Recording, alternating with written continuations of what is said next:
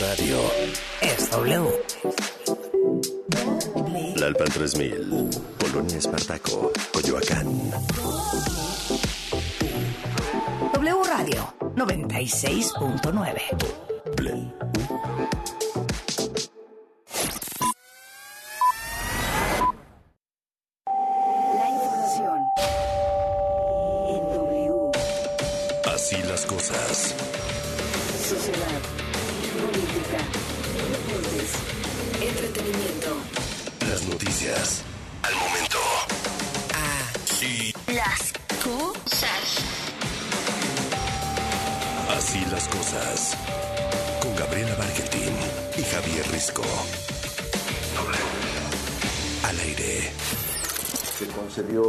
definitiva contra la aplicación de uno de los artículos transitorios que destituía al secretario ejecutivo del INE. Estos cambios legales, arbitrarios, antidemocráticos e inconstitucionales del Plan B sufrieron su primer revés jurídico, el primero de muchos que vendrán. Sí, ya está sembrado en un vivero. Lo bueno es que nos está ayudando las universidades ahora. Animation is cinema. Animation is not a genre. Animation is ready to be taken to the next step. We are all ready for it. Así las cosas. 7 de la mañana en punto tiempo del centro del país y aquí seguimos completamente en vivo desde las 6 de la mañana, hoy que es lunes 13 de marzo del 2023. Mi querido Javier Risco, buen día. Buen día, mi querida Gaby. Gracias a la gente que nos acompaña a partir de esta hora.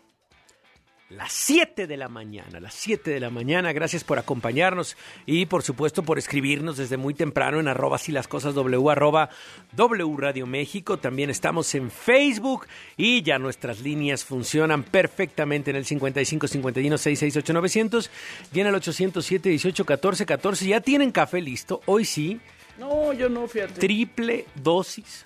No, qué triste. Triste mi vida.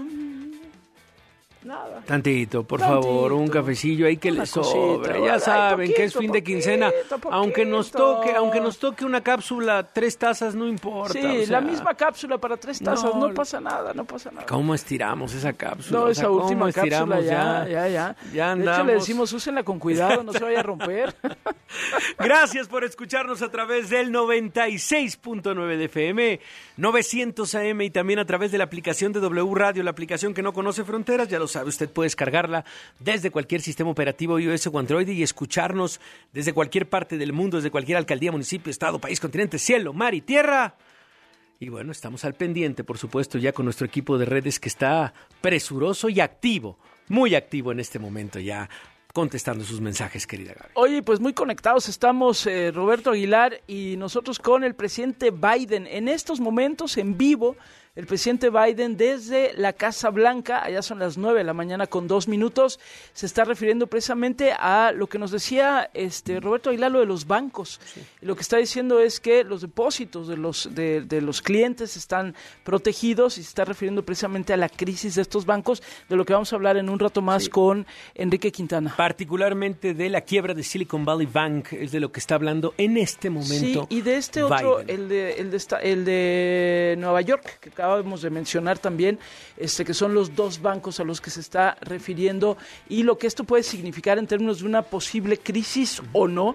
Y bueno, pues por eso se está refiriendo en estos precisos momentos el presidente Biden también. Vamos a esperar a ver qué dice y al rato lo comentamos con, eh, con el maestro Quintana, a ver Va. qué es lo que dijo este Joe Biden. Ahorita está hablando, el otro es el Signature Bank, son estos dos bancos. La verdad, confieso, Javier, que no conocía ni uno ni otro. Parece ser que este de Silicon Valley era también muy usado o al que se recurría mucho por parte de las startups, sobre todo las startups tecnológicas que tenían, digamos, en este banco de Silicon Valley, pues un, una- un espacio propio. Por eso yo, que no tengo ninguna startup tecnológica, no tenía la más remota idea, pero sí vaya que está sacudiendo, ya lo vimos también con el tipo de cambio. Así que bueno, ya les estaremos contando un poquito más adelante. Gracias también a quienes nos han estado llamando por acá por teléfono. Gracias Rafael Martínez desde Azcapotzalco, se refiere que le encantó ver Pinocho la de Guillermo del Toro, le gustó muchísimo. Dice felicitaciones por su muy merecido Oscar.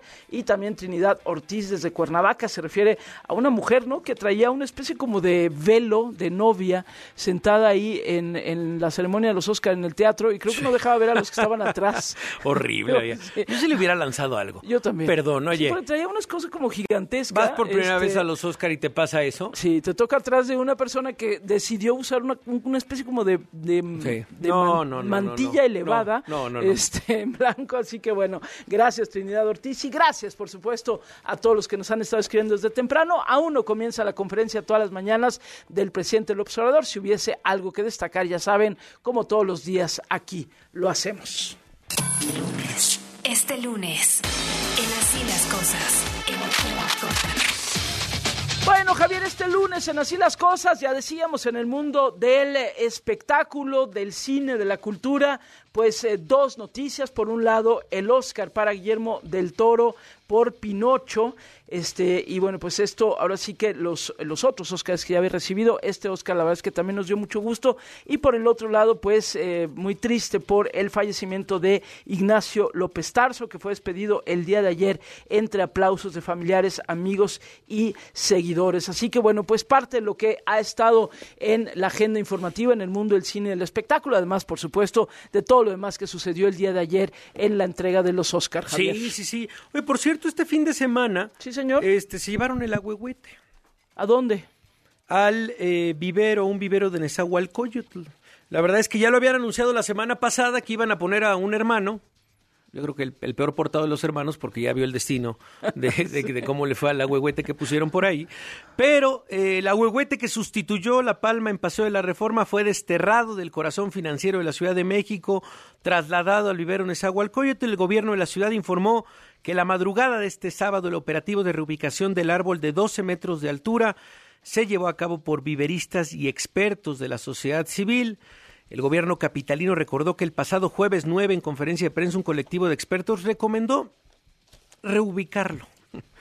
Pese a que habrían considerado que sigue vivo, me encanta porque, no, no, sí sigue vivo, lo vamos a mandar para allá, pero que en el corto plazo pues no, re- no, no- no- será vistoso como en algún momento se imaginó Claudia Sheinbaum, supongo, en su cabeza, y por lo tanto, como se va a ver más bien bastante raquítico y viene la elección de 2024, será removido a un eh, vivero en Nezahualcóyotl y este pondrán otro por ahí de plástico. Estaría bonito, ¿no?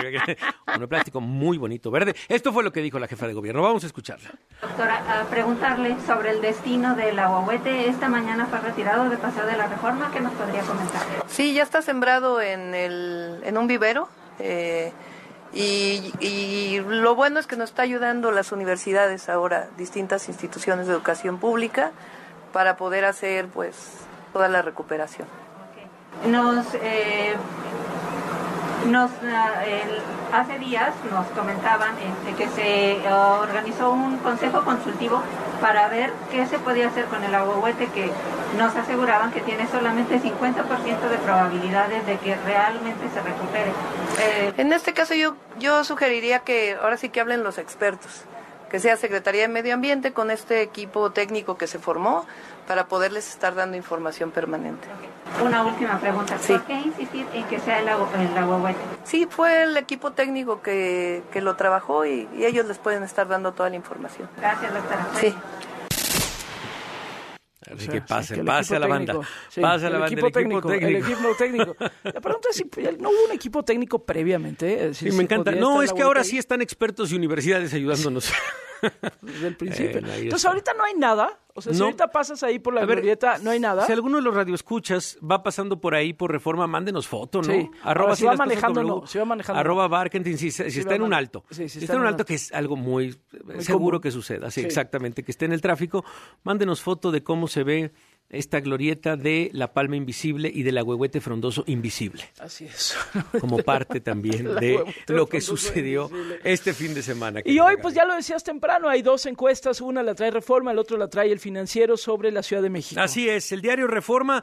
A ver, tomando en cuenta que el secretario de Seguridad Ciudadana, Omar García Harfuch, ha dicho ya en todos los medios que no va por la jefatura de gobierno, parecería que o es Clara Brugada o Rosa Isela Rodríguez, digamos, el gallo de Morena en la Ciudad de México.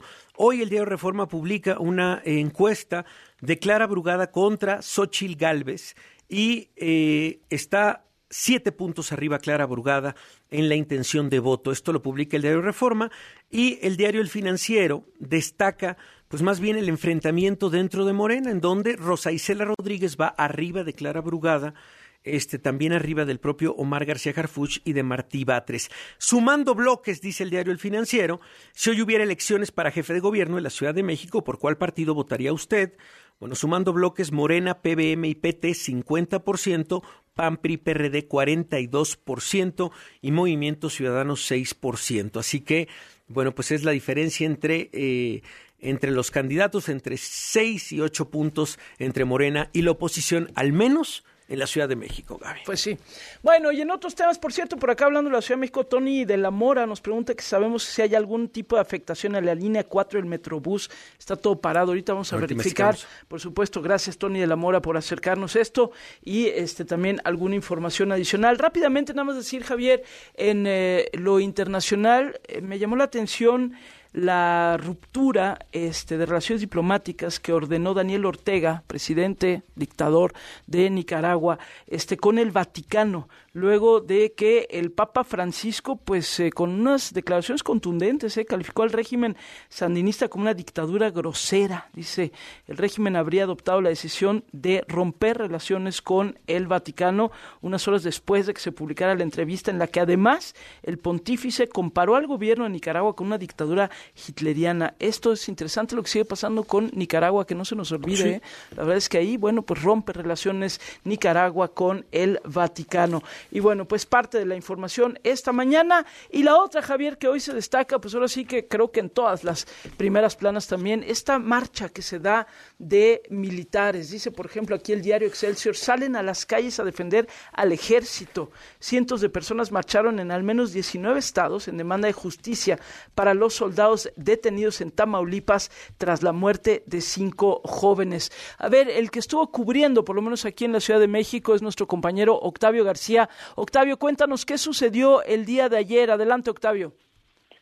Gracias, Gaby Javier. Muy buenos días. Pues la mañana de este domingo, un grupo de personas en defensa de las Fuerzas Armadas, como ya lo mencionaron, se manifestó y posteriormente marchó desde el Ángel de la Independencia para exigir la liberación de los elementos del ejército hasta el Zócalo Capitalino, detenidos por agredir a civiles en Nuevo Tamaulipas, así como a aquellos señalados por violaciones a derechos humanos. Los inconformes avanzaron sobre Avenida Paso de la Reforma con indumentaria militar, mantas, carteles y tocando trompetas en una movilización que fue desestimada días antes por el presidente Andrés Manuel López Obrador, quien aseguró que los elementos de las Fuerzas Armadas no están descontentos y que esto era orquestado por la delincuencia organizada. Militares retirados, soldados y familiares fueron quienes participaron en esta protesta, la cual también defendió a quienes se encuentran en prisión, pues sus acciones, dijeron, las han realizado en cumplimiento de su deber. Así se escuchó esta marcha el día de ayer. Amigos, el pueblo está contigo. Soldados, amigos, el pueblo está contigo. Soldados, amigos, el pueblo está contigo. Soldados, amigos, el pueblo está contigo. Soldados, amigos, el pueblo está contigo. La convocatoria fue realizada a través de redes sociales en donde se solicitó a los asistentes acudir con una playera de color verde olivo y una bandera de México. Esta marcha se realizó también en varios estados de la República como Monterrey, Nuevo León, Tuxtla Gutiérrez, Chiapas, Oaxaca, Puebla, Cuernavaca, Morelos, Pachuca, Hidalgo y por supuesto en Nuevo Laredo, Tamaulipas, entre otras entidades. Un militar retirado, quien se identificó como Rosalío López, fue quien encabezó la movilización y solicitó al presidente López Obrador que no se persiga a los familiares de los soldados y que se garantice, en cambio, que el gobierno vele por el interés del pueblo y las Fuerzas Armadas del país a través de su marco legal. Esta fue parte de su discurso. No podemos permitir que se violen los derechos a quien protege esos derechos, que es el ejército mexicano. Hay aquí contingentes de la Marina, del ejército mexicano, de la Guardia Nacional, de la Fuerza Aérea y que son activos, son retiros, son desertores, pero son buenas personas, como lo dice el señor presidente, son pueblo de México y venimos a manifestarle aquí enfrente cuando le hacemos honores que no pisotee esos derechos, que no vulnere esas garantías constitucionales. Gaby Javier, a pesar de que el Zócalo Capitalino estaba enrejado, los manifestantes lograron ingresar a la Plaza de la Constitución para manifestarse frente al Palacio Nacional. Cabe destacar que el recorrido tuvo una duración de dos horas y media aproximadamente, pero no se registró ningún incidente durante su desarrollo. Lo que pasó ayer en esta marcha de, en apoyo a los militares, Gaby Javier. Gracias, gracias Octavio García. Bueno, esto fue lo que sucedió, insistimos sobre todo en la Ciudad de México, pero se dio en diferentes lados. Hoy recomiendo también la columna de Ricardo Rafael, Militares marchan y el país retiembla. Dice, el pueblo vestido de verde marchó ayer en contra de que se procesa a los soldados por violar derechos humanos. Dice, al menos tres centenas de personas caminaron hasta el Zócalo para reclamar al presidente Andrés Manuel Observador, a la Comisión Nacional de Derechos Humanos y a las organizaciones ciudadanas por estar metiendo militares a la presión, a la prisión. Y bueno, viene ahí un análisis muy importante el que hace Ricardo y cierra con esto. Al final, eh, realmente me, me parece importante. Dice, quienes marcharon defienden su derecho a la objeción de conciencia, es decir, la prerrogativa supuesta a no acatar órdenes argumentando motivos éticos. Cuando los militares desertan las órdenes por razones de conciencia, que la tierra se ponga a temblar. Es la semilla de una descomposición incalculable. Y cierra Ricardo diciendo, ya no solo se trata de regresar a los soldados a los cuarteles, sino de sacar a la política de entre las filas, filas militares. Muy importante ¿eh? lo que dice el día de hoy Ricardo Rafael. Y el diario Reforma en su portada también destacan las palabras del presidente López Obrador. López Obrador aseguró sobre la marcha de militares y sus familias que no tiene propósitos justos ni sanos y que hasta podría estar organizada por el crimen organizado. Desde su conferencia mañanera del pasado viernes, el presidente dijo que el motivo de la marcha era pedir que no se investiguen a los soldados que asesinaron a cinco jóvenes en Nuevo Laredo. No vaya a ser que se reúnan y que haya violencia para terminar culpando a las Fuerzas Armadas, advirtió. No hay ningún descontento al interior de las Fuerzas Armadas, al contrario, dijo el presidente, están actuando con profesionalismo y con disciplina. Y eh, este fin de semana tuve la oportunidad de platicar más largo con Raimundo Ramos, presidente del Comité de Derechos Humanos de Nuevo Laredo. Aquí hemos hablado mucho con él, Javier, en estos micrófonos. Este, pero tuve una conversación más larga, un poco más a profundidad con él para el podcast El País que sale el día de mañana sobre los defensores de derechos humanos espiados con Pegasus. Este, también ya el año pasado había yo tenido una conversación larga precisamente con Ricardo Rafael, quien también había sido espiado por este gobierno con Pegasus. Y bueno, pues platicando con Raimundo Ramos, les adelanto un par de audios. Este, ya mañana sale la conversación completa. Este, pero pues hablábamos de los jóvenes, estos jóvenes asesinados por militares allá en eh, Tamaulipas y un poco lo que él mismo y el equipo de esta de este Comité de Derechos Humanos de Nuevo Laredo había podido platicar con alguno de los sobrevivientes. También el país eh, publica a través de el trabajo de Pablo Ferri, también publican que habían podido conversar con otro de los sobrevivientes de esto que terminó en el asesinato de cinco jóvenes y que bueno pues se ha tratado de vender de unas maneras ahí un poco enredadas, incluido el acusar al propio Raimundo Ramos de supuestas ligas con el crimen organizado. Esto fue parte de lo que me dijo Raimundo Ramos en esta conversación sobre estos jóvenes y pues eh, cómo llegaron y cómo fueron atacados por los militares. Bueno, primero que el vehículo de los jóvenes nunca se desplazó a una velocidad alta, tampoco tuvo ninguna advertencia de alto de la autoridad. Una de las patrullas del ejército que iba atrás de ellos iba con las luces apagadas. Cuando se detienen, levantan las manos para demostrar que no están armados. En ningún momento agreden al personal del ejército, ni de manera verbal ni física, y mucho menos con armas de fuego. Y sin embargo, el vehículo de los jóvenes recibe más de 40 impactos. El otro sobreviviente que ahorita sigue en un hospital, él también bajó la camioneta desangrándose, pidiendo auxilio y le negaron ese auxilio durante dos horas, es decir, de las 4 a las 6 de la mañana. Y todavía estando en el piso herido, todavía llegaban los soldados, algunos apuntándole con sus armas y gritándole, muérete, perro. Una serie de groserías que no puedo pronunciar, pero que tenían la intención de causarle más daño, en este caso un daño psicológico, a las cuatro heridas que presenta su cuerpo. Esas cuatro heridas de bala, una está situada en un pulmón que, que se lo destrozó, otro proyectil le dañó uno de sus riñones y otro proyectil está muy cerca de su columna vertebral. no sabemos si ese joven va, va a poder caminar o no. Parte, parte de lo que, este, lo que se supo, digamos, en estos días. E insisto, Pablo Ferri había publicado también algo sobre sí, ello. Sí, ¿no? sí, sí, esto, esto sobre el segundo, el segundo sobreviviente de Nuevo Laredo que confirma los ataques de militares y que incluso ya se encontraba malherido, tirado en el piso mientras esto pedía ayuda justamente sobre eh, cómo se escucharon estos disparos. Bueno, pues esto es lo que sucede en Nuevo Laredo. Ayer esta marcha también que llamó la atención, por lo menos en redes sociales se comentó tanto y hoy en la prensa nacional también aparece en la portada. Bueno, ¿qué decir de todo esto? Estamos en la línea nuestro querido Ernesto López Portillo, especialista en temas de seguridad, coordinador del programa de seguridad ciudadana de la Universidad Iberoamericana. Ernesto, ¿cómo estás? Te saluda Javier Risco. Buenos días. ¿Cómo les va? A sus órdenes, buen día. ¿Qué te pareció el día de ayer cuando empezaste a ver eh, primero el anuncio de esta marcha, de estos contingentes este, en apoyo a los militares, las consignas también, las palabras de pues quien estaba encabezada, eh, o quien encabezaba esta marcha, esta marcha eh, a favor de los militares? ¿Cómo leer lo que está sucediendo, este Ernesto? A ver, quisiera empezar diciendo que tengo testimonios de descontento militar por los por las funciones en seguridad pública. Yo tengo testimonios de tropa, de mandos medios y de mandos superiores desde el sexenio del presidente Calderón. Ahora, ¿cuál es exactamente el descontento y cómo se ha cómo ha madurado ese descontento en el tiempo? ¿Qué es exactamente lo que se está pidiendo en estas marchas? ¿Y qué está pasando adentro de las instituciones militares que no podemos que no podemos saber? Primero, yo lo que diría es que el Estado mexicano cocinó a fuego lento una crisis policial de la cual no sale y ahora está cocinando otra crisis, que es una crisis militar. ¿Por qué?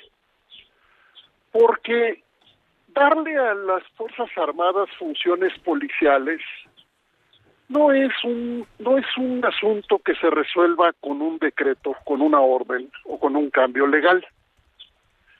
Es una decisión llena de riesgos que entre muchas otras discusiones tiene esta, la que se habla respecto a qué están haciendo y cuáles son los costos jurídicos de lo que están haciendo las Fuerzas Armadas en tareas policiales.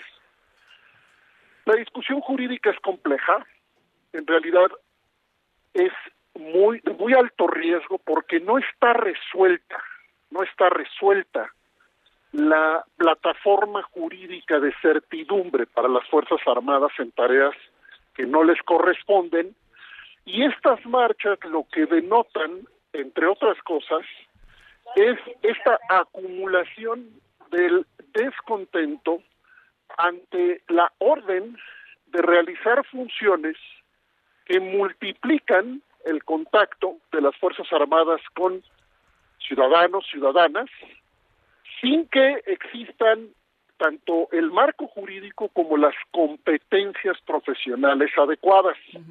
Entonces, re reitero y, y recapitulo, teníamos una crisis policial no madurando una función policial federal al paso de los sexenios y ahora tenemos dos crisis.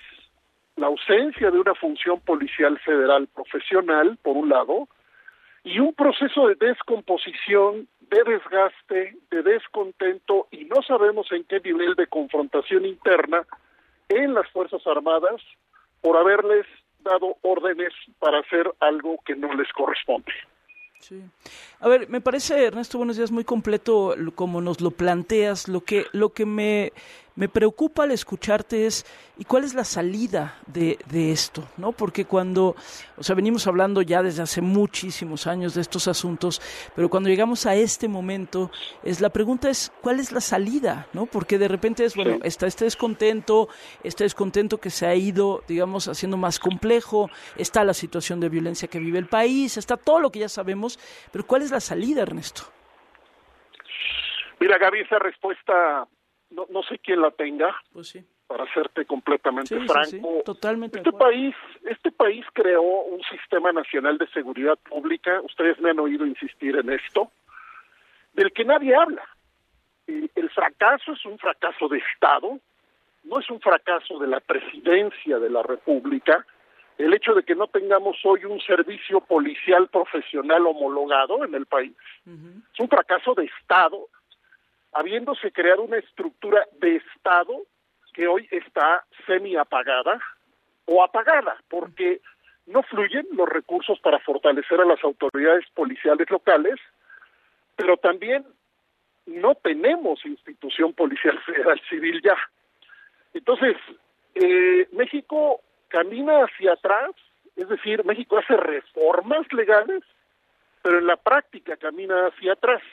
Lo de ayer es un síntoma, es un síntoma de una crisis política y jurídica que probablemente nos dará mucho más de qué hablar, porque el proceso de desgaste de las Fuerzas Armadas va a continuar por ahora, Gaby, y la gran pregunta quizá en este momento es si en el si, si la siguiente presidencia de la República va a tener la voluntad de construir una función, un, liderazgo auténticamente de Estado que cumpla con la Constitución, con lo que dice la Constitución, que es que las instituciones de seguridad pública deben ser civiles.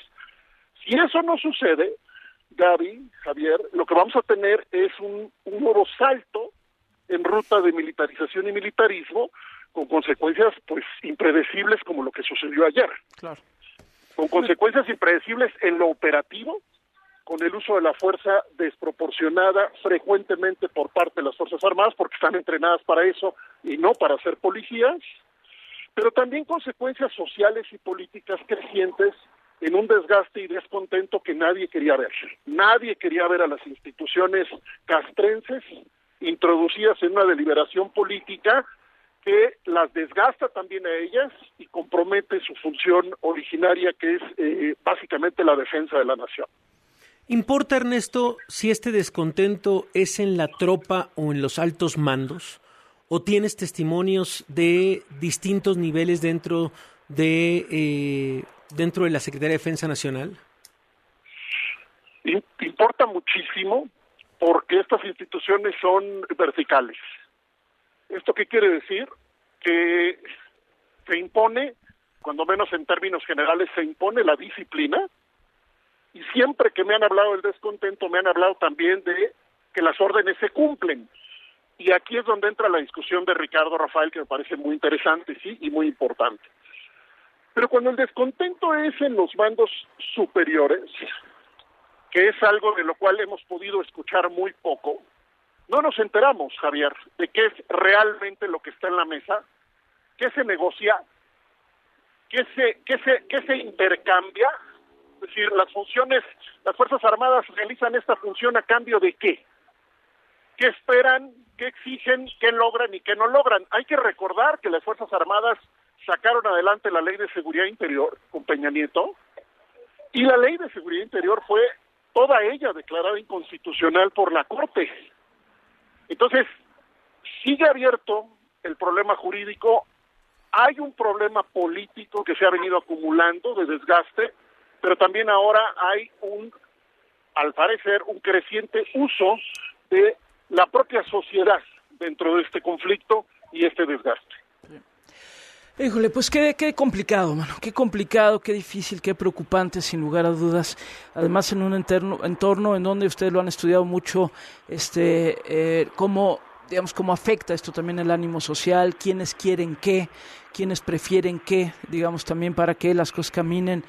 Pero bueno, gracias Ernesto por estos minutos, como siempre, te mandamos un fuerte abrazo. Permítame, Gaby, insistir rapidísimo que Claro. este problema, insisto, no es no es solamente un problema de la presidencia de la República. Aquí hay una responsabilidad compartida en los, en los partidos políticos y en los gobiernos, en los tres niveles de gobierno, porque no, lo, no logra este país conciliar el consenso político que soporte una política de Estado en materia de seguridad ciudadana. Muchas gracias por la oportunidad. Un abrazo, cual. Ernesto. Gracias, gracias Ernesto, Qué Ernesto López y- Portillo. Sí, qué claridad y qué duro, ¿no, Javier? La verdad es que... Este, Y fue la primera pregunta, ahora sí que lo pusiste contra la pared. Bueno, ¿y cómo salimos de ¿Cómo esto? salimos de esto? Es que de verdad, ¿cómo salimos de esto? ¿No? Este, porque, porque no está fácil, dirán algunos, bueno, pero solamente se manifestaron, no sé, 200, 300, los que se han manifestado, eh, pero, pero bueno, estamos hablando de, de- de- de militares, pues, por lo menos es lo que, lo que manifiestan y lo que expresan, ¿no? Entonces, pues, en fin, la verdad, muy complicado este cómo, cómo se va haciendo, digamos, más, más enredado, Javier, el panorama también de la justicia en nuestro país. En fin, así las cosas. Y rápidamente, nada más comentar, porque nos han preguntado aquí en la Ciudad de México que eh, hay problemas para circular, sobre todo en la zona de insurgentes y de reforma. Y lo que pasa es que hay una concentración en Antonio Caso e insurgentes afuera del sindicato de electricistas. Esto con motivo de una marcha que partirá rumbo al Senado, ya nos lo había estado diciendo también Víctor Sandoval. Entonces, bueno, nada más para que lo Sí. tengan claro si están en esa zona, Javier, porque nos Sí. han estado preguntando mucho. ¿eh? Y gracias a nuestros fotoreporteros de Bisbirige por la fotografía de el agüehuete rápidamente, inmediatamente nos mandaron la fotografía de algunos que van pasando, otros que están desde el trabajo escuchándonos, otros desde casa por ahí, así que bueno, sí, ya ya no hay agüehuete. Gracias por el reporte. ¿Ya no? ¿Ya, no. pusieron ahí la foto? Sí, ya no, sí, ya en friega. En friega, Mira. no, pues ya no. No hay nada. Pues ya. Mira, bueno, pues ya no hay agüehuete. Adiós, ahuehuete milenario, testigo de mis últimas boqueadas. ¿De dónde saca esto, Memo? No tengo idea. No tengo idea de dónde saca esto, Memo, pero sí. Adiós. Agüehuete, Agüehuete milenario. milenario. Gracias, gracias, en serio. Edgar Núñez ya nos escribió. No oigo que mencionen el 11-5 de México sobre Estados Unidos. Ay, o sea, con eso arrancamos el programa. Eh, le dedicamos la sección deportiva Hasta de Geo gritamos González. empezando el programa, ¡Play Ball! Así es, arrancamos diciendo Play Ball. Ah, sí. Y yo pregunté incluso que qué sigue. Y nos dijeron que lo que sigue es el Reino Unido. Digo, ay, ¿Eh? perdón, muy temprano. Ahorita lo mencionamos, querido Edgar. Ah, mi querido Edgar, te mandamos besos, abrazos y Sí. arrumacos. Se ve que los chefs se levantan un poquito más tarde. Este, pero no, sí, sí arrancamos con eso y la verdad es que nos pareció una buena noticia. Este, pero bueno, todavía Igual que lo del Toro. Igual, que lo de Guillermo el Toro. lo de Guillermo el Toro, también lo de Ignacio López Tarso. Sí, todo eso ya que lo acaba de, de- de felicitar el presidente Guillermo del Toro también. También. Desde la conferencia matutina, con eso, con eso empezó. Así es. Bueno, nos vamos al corte y volvemos con el maestro Enrique Quintana. Muchos temas, ¿eh? Ahora sí que está complicada la situación con esta quiebra de bancos. Así que vamos y venimos. Al regresar, en Así las Cosas, Enrique Quintana, director general editorial del periódico El Financiero, nos explicará qué significa la quiebra del Silicon Valley Bank. Así las cosas. También se escucha en wradio.com.mx Y en nuestra aplicación gratuita. para iOS y Android. To infinity and beyond. La aplicación que no conoce fronteras. W. Escuchas W Radio. Do W. W Radio. si es radio. Es W. Escuchas W Radio. Una estación de Radiopolis. W Radio. Do Si es radio. Es W. En Soriana, el segundo al 50% de descuento en todos los whiskies, rones, mezcales, vodkas, ginebras y vinos de mesa, excepto Macallan, Casa Madero, Juguete, Moet y Don Leo. Y obtén 20% en dinero electrónico en six pack de cerveza Tecate o Heineken. Soriana, la de todos los mexicanos. A marzo 13, aplica restricciones, evita el exceso. En Office Depot, gratis una Smart TV de 32 pulgadas o 3 mil pesos en cupones en compras superiores a 8,999 pesos. Laptop Lenovo de 8 GB de 9,499 a 5,999 pesos. Válido el 15 de marzo. Desde hace 32 años, el INE ha organizado más de 330 procesos electorales para elegir a quienes nos gobiernan. Y este ha sido el resultado después de cada elección. La paz pública. Gracias a la ciudadanía y al INE, hemos tenido elecciones libres, auténticas y pacíficas. Elecciones sin fraude porque hay reglas claras. Elecciones donde podemos elegir en libertad y sin presión. La paz hay que cuidarla. El voto libre no se toca. Mi INE es valioso porque mi INE nos une. ¿Qué tanto te ves en ese espejo? Ay, como que ando necesitando colágeno. No se pierdan la hora nacional porque les vamos a hablar de los mitos y realidades del colágeno. ¿Conocen la ley del bienestar animal? Les tenemos la información. Y hablando de nuestros animales de compañía, les decimos cómo cuidar a los perritos en edad geriátrica. En la música, La Migra. Somos sus amigos Fernanda Tapia Y Sergio Bonilla. y los esperamos en la hora nacional. Esta es una producción de RTC de la Secretaría de Gobernación. Gobierno de México. Para garantizar el interés superior de niñas, niños y adolescentes y cuidar su sano desarrollo, El Senado de la República aprobó reformas legales para impedir la discriminación en instituciones educativas promover sus derechos humanos, propiciar actividades recreativas y culturales, y garantizar su acceso a la ciencia, la tecnología y la innovación. se mejora así la vida y se protege el futuro de las nuevas generaciones. Senado de la República. Sexagésima quinta legislatura. Mujeres.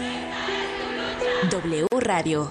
Hola, yo soy Maya Zapata y soy actriz y activista antirracista. Me considero una luchadora antipatriarcal.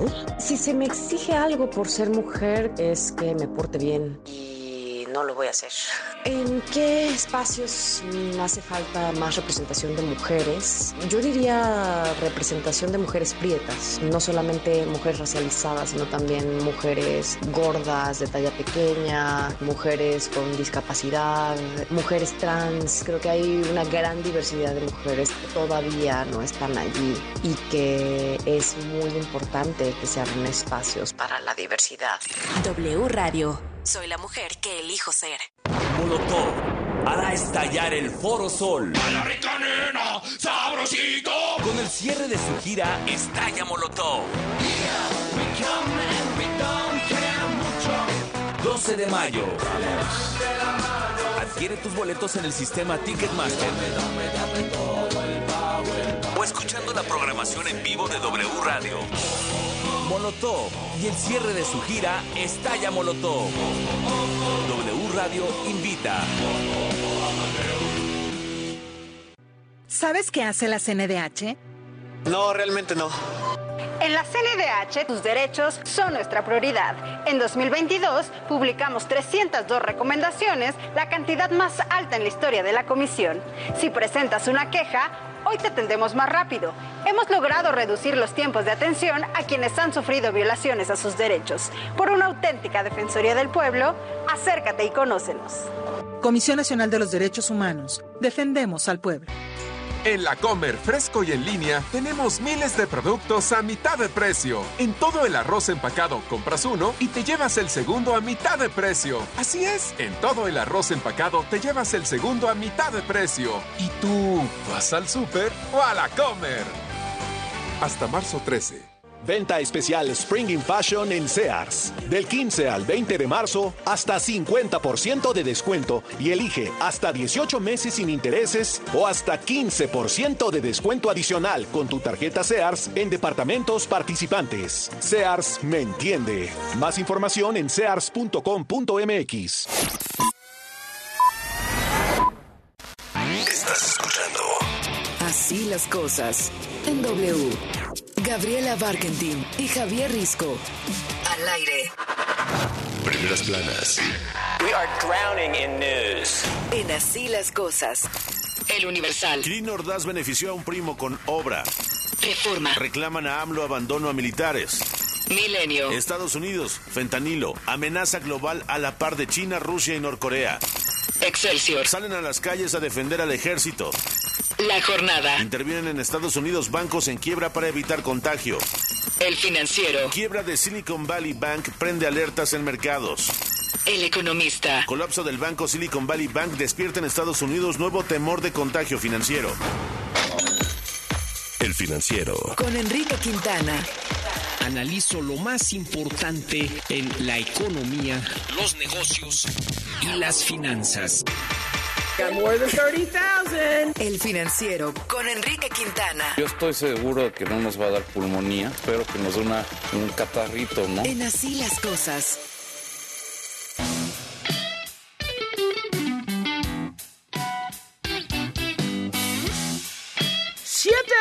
Mañana con 38 minutos y bueno, eh, varios temas esta mañanita. Eh, le mandamos nuevamente un abrazo a Alberto Jicotenca, que me acerca un tema de ¿Qué te dice? la policía de Coahuila. Está interesante. Me, me dice por acá, Dice, si bien hay muchos problemas estructurales que deben de abordarse y si bien hay aún justificados señalamientos, incluso violaciones a derechos humanos de migrantes, es importante voltear a ver a las policías de Coahuila. Hay avances muy significativos. Vamos a ver, bueno, ya, vamos a investigar un poco a lo que se refiere, pero bueno, pues por supuesto, gracias también por este comentario.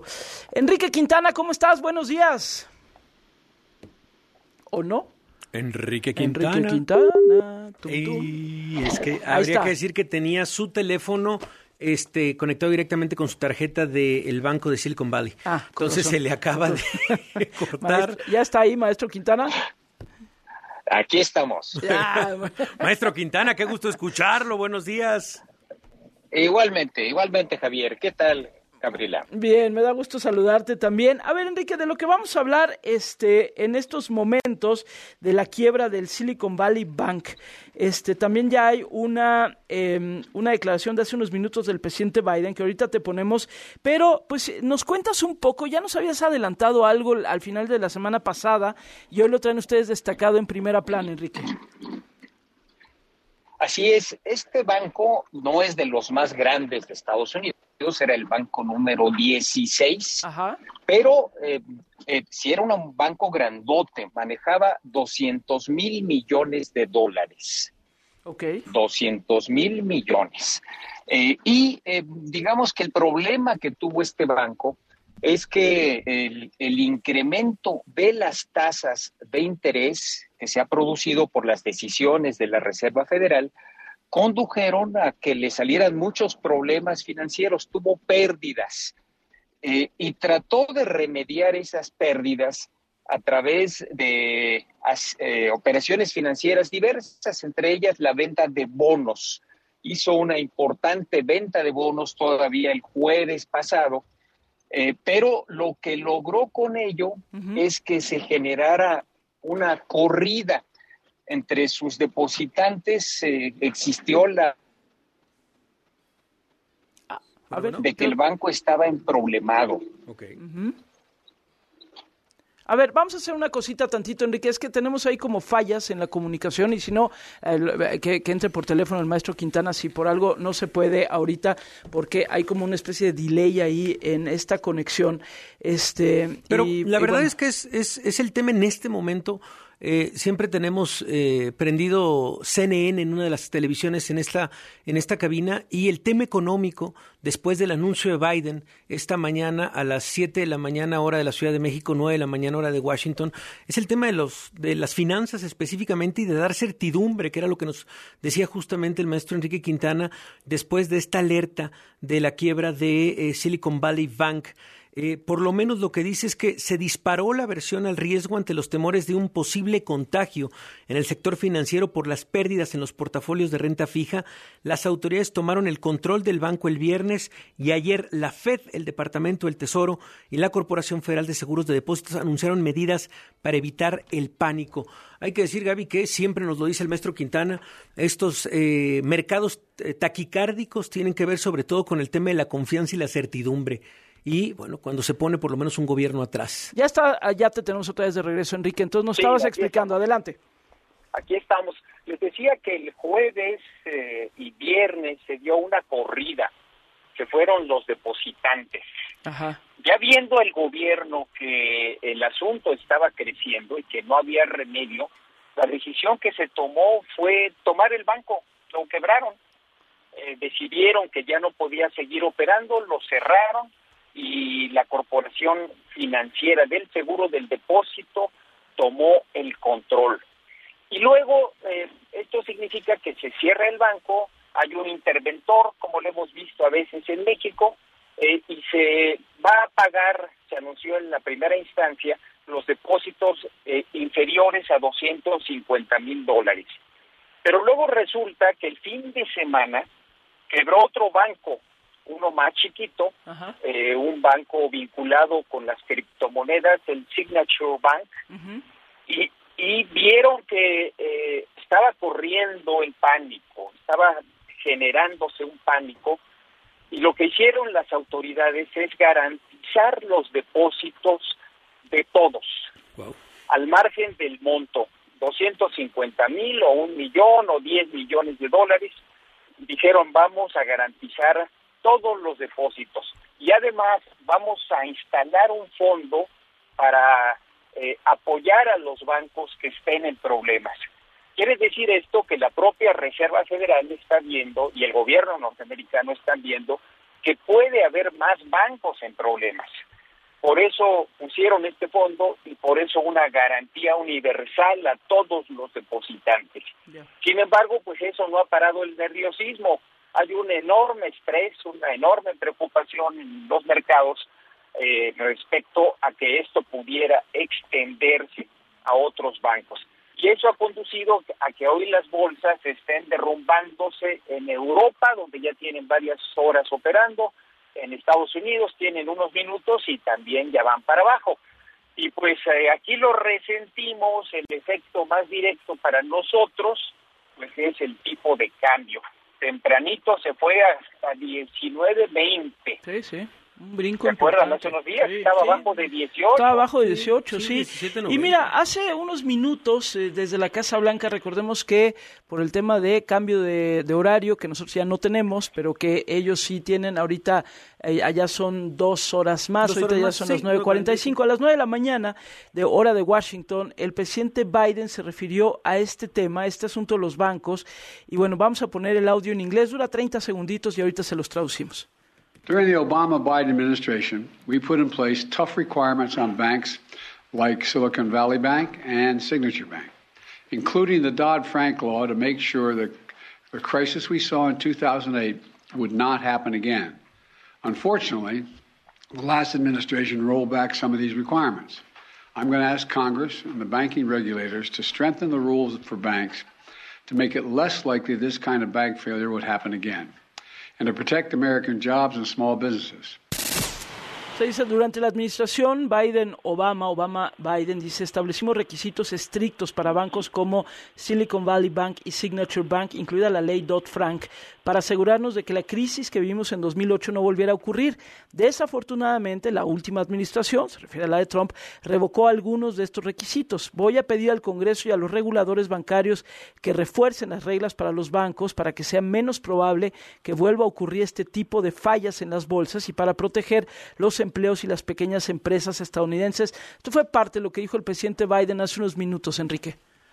Así es, es parte de, de este conjunto de medidas a través de las cuales se pretende tranquilizar a los mercados, diciéndole al, a los bancos y a los depositantes, aprendimos la lección del 2008, se desmontaron algunas medidas que se habían aplicado entonces en la administración Obama y ahora vamos con todo a evitar que esto pueda tener un efecto de propagación, que sea una onda de choque y que nuevos casos se presenten en Estados Unidos.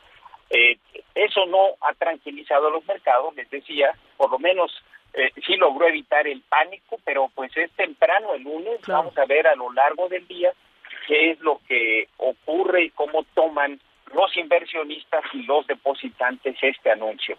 Por lo pronto, pues gran estrés provocó el fin de semana y pues en el arranque este día esta decisión. Vamos a estar atentos. Claro, pues, ahí está el tema con lo que arrancamos la semana. Maestro Quintana, ya veremos cómo avanza y también, por supuesto, siempre el termómetro del peso frente al dólar. Y hoy también el diario El Financiero en su portada publica esta intención del voto en la Ciudad de México rumbo a 2024. ¿Qué le llamó la atención, maestro Quintana? Bueno, dos cosas. Primero, eh, se mantiene la diferencia entre el bloque en el gobierno y los opositores, ocho puntos, 50, 42. O sea, no cambia prácticamente nada, un puntito respecto al mes pasado. Y lo segundo que me llama la atención es que los favoritos o las favoritas, en este caso, de los dos bloques, pues se mantienen. En el caso de el eh, partido en el gobierno, nuevamente Rosa Isela Rodríguez aparece como la candidata pues más eh, digamos más querida por los simpatizantes de Morena eh, con no mucha diferencia, 18 puntos contra Clara Brugada en segundo lugar con 14 puntos y Omar García Harfush en tercero con 13. Y en el caso de la oposición, pues nuevamente aparece adelante Xochitl Galvez con 19 puntos, muy atrás eh, Claudia Ruiz Maciú con 9, Adrián Rubalcaba con 7, Santiago Tabuada con 6, es decir, eh, no cambian prácticamente el orden de las preferencias de los prospectos a ser eh, candidatos. Así que, pues, eh, vamos a ver qué sucede en las próximas semanas, pero por lo pronto Morena sigue con ventaja clara aquí en la Ciudad de México. Pues sí, interesante, la verdad, cómo, cómo se, se, se, mueven o no los números, como bien señalas. Y bueno, nada más para cerrar entonces, ¿en dónde anda nuestro peso en este momento, querido Enrique? Ha recuperado un poquito después de lo que perdió, está ahora en 18.87. Va a ser un día de, de movimientos fuertes, vamos a ver cómo queda. Pero hoy, en este momento, 18 87. Bueno, y escribe expresamente hoy, dices, la mayor quiebra bancaria desde el 2008. Importante también esto. Gracias, querido Enrique, te mandamos un abrazote. Igualmente, excelente semana. Gracias, igualmente para ti, Enrique Quintana, director general editorial del Financiero. Ya les digo, su eh, artículo en la página 2 del diario, tal cual dice la mayor quiebra bancaria desde el 2008. Y la fotonota abajo es México despida la leyenda del cine de oro, Ignacio López Tarso, por un lado, y también Pinocho le da su tercer Oscar al jalisciense Guillermo del Toro. Y bueno, pues en la conferencia de la mañana, eh, Javier Risco, el presidente del observador, está analizando el partido de béisbol del día de ayer. Este dice que ganó México, le ganó Estados Unidos, dice desde la primera entrada destacó Meneses de Culiacán, creo que pertenece al Washington en grandes ligas, lo tenían relegado, ahora es un gran jugador, ayer bateó dos jonrones, otro que lo hizo mucho es a Rosarena, mexicano de origen cubano, en fin, está analizando el partido de béisbol del de día de ayer, hoy desde la conferencia de todas las mañanas. Sí, anda bien ocupado. Anda bien ocupado el presidente. Sí, al fin no hay mucho tema. ya, lo había anunciado, ya lo había anunciado que iba a su fin de semana a estar plagado de béisbol dijo que, hay que había, que estar al pendiente de este enfrentamiento entre México y Estados Unidos. Es un buen bateador, produjo ayer un doblete, va, va jugador por jugador en este momento el maestro, el, iba a decir el maestro Quintana, no el que culpa tiene. No, espérate. El presidente de la República. Oye, Javier Risco, y de manera excepcional publicaste también hoy, porque vas a hacer cada 15 días, Sí, cada 15 días voy a publicar esta columna en, el, diario. El País México. El País, exactamente, en el País México de 100 días después, pero esta vez eh, se nos cruzó, la verdad, la semana pasada el 8M y, quería contar la historia de una, una mujer que se llama Paola Ocampo en Tuxtla Gutiérrez, en la capital del estado de Chiapas, este, y lo que ocurrió con su, con su muerte, con su feminicidio el 8 de diciembre pasado, el 8 de diciembre de 2022, y cómo, Gaby, otra vez se necesita solo un botón de muestra para ver que cuántos casos de feminicidio en este país eh, están en pañales. Esa fue la respuesta que eh, le dio la fiscalía a la familia cuando tres meses después la fiscalía se acercó, perdón, la, la familia se acercó a la fiscalía y le dijo que ha habido con la información del celular de, eh, de Paola, con la información de alguna línea de investigación. Pablo Campo trabajaba en una primaria, en la primaria David Gómez en Tuxtla Gutiérrez, y su cuerpo fue encontrado en una cisterna el 8 de diciembre de 2022, dentro de esta escuela. La escuela fue cerrada, pero no ha habido un solo avance en 100 días. La columna que publico en el país se llama 100 días después y este es un botón de muestra de cómo eh, 100 días después de un feminicidio, si no llega a ser eh, de la atención de los medios nacionales, pues vaya, la respuesta por parte de las autoridades es a la familia, oye, la investigación está en pañales, ¿eh? va a tardar, siéntense. Bueno, algo, se quedaron con el celular, nos pidieron no incinerar el cuerpo para buscar más información. ¿Qué hay sobre el asesinato de mi hija? decía la propia la madre de, de Paula Campo y la respuesta de la fiscalía es nada. Pero fíjate, dices, eh, eh, cuando no hay, no hay atención mediática, pues, e incluso cuando la hay, Javier. ¿Qué sabemos del caso de Devan y Escobar? Tienes razón. Donde estuvo toda la atención les mediática. Va peor, ¿no? Creo que les va peor. Creo que les va, Creo peor. Que les va peor cuando hay toda la atención mediática en un caso como el de Devani y nada, ¿no? No hay tampoco nada de información. Y luego, bueno, pues cuando no hay ninguna atención mediática, pues seguramente todo esto desaparece, ¿no? Y es eso, Y es apostarle otra como al olvido, apostarle al olvido y luego revictimizar, por supuesto, de una manera constante. Qué bueno que lo publicas, ahorita ya lo compartimos también a, a través de nuestras redes sociales. Este, y, y pues sí, ¿no? Que luego otra vez recordar por qué hay tanto enojo, por qué hay tanta, tantas necesidad de gritar y de manifestarse y de la rabia, pues por esto, porque te pueden asesinar a tu hija y no pasa nada. Y no solamente no pasa nada, sino la indolencia termina siendo particularmente dolorosa por revictimizante. Así que bueno, e insisto, y si, y si están los medios encima, pues tampoco sirve de que mucho. te va peor. Tienes razón. Bueno, pues ahí está la columna de Javier Risco en El País. Nos vamos al corte, regresando, tenemos varios asuntos. Vamos a hablar con eh, Edmundo Jacobo, que supuestamente hoy debería de regresar a chambear. Vamos a ver si eso es cierto. Ahí el Instituto Nacional Electoral. Cinco minutitos. Cinco minutitos. Y bueno, vamos a ver si nos da tiempo también a hablar de lo que sucedió este fin de semana por allá en el Tren Maya. El presidente de la República está poniendo ahorita Sí, el es que no, me reí de lo del tren Maya. No, no, no, me reí sé. porque, porque en este momento está, están todos los asistentes de la, La mañanera. de la mañanera están viendo el partido de béisbol, el home run de México contra Estados Unidos desde Palacio Nacional. Bueno, estamos en el tercer inning, según lo que se está viendo ahí, así que yo- si va a poner todo el, todo el juego, bueno, pues entonces... Pónganse cómodos, ¿eh? Pónganse los, los- cómodos. los periodistas que estén hoy en la conferencia. Bueno, vamos al corte y volvemos. Al regresar, en Así las Cosas. Conversaremos con Edmundo Jacobo, secretario ejecutivo del INE, quien tendrá que ser reinstalado en su cargo. Así las cosas. This is a recording. Hello. 55 51 668 900. Please leave a message. Y al 807 18 14 14. After the tone. Al aire. En W.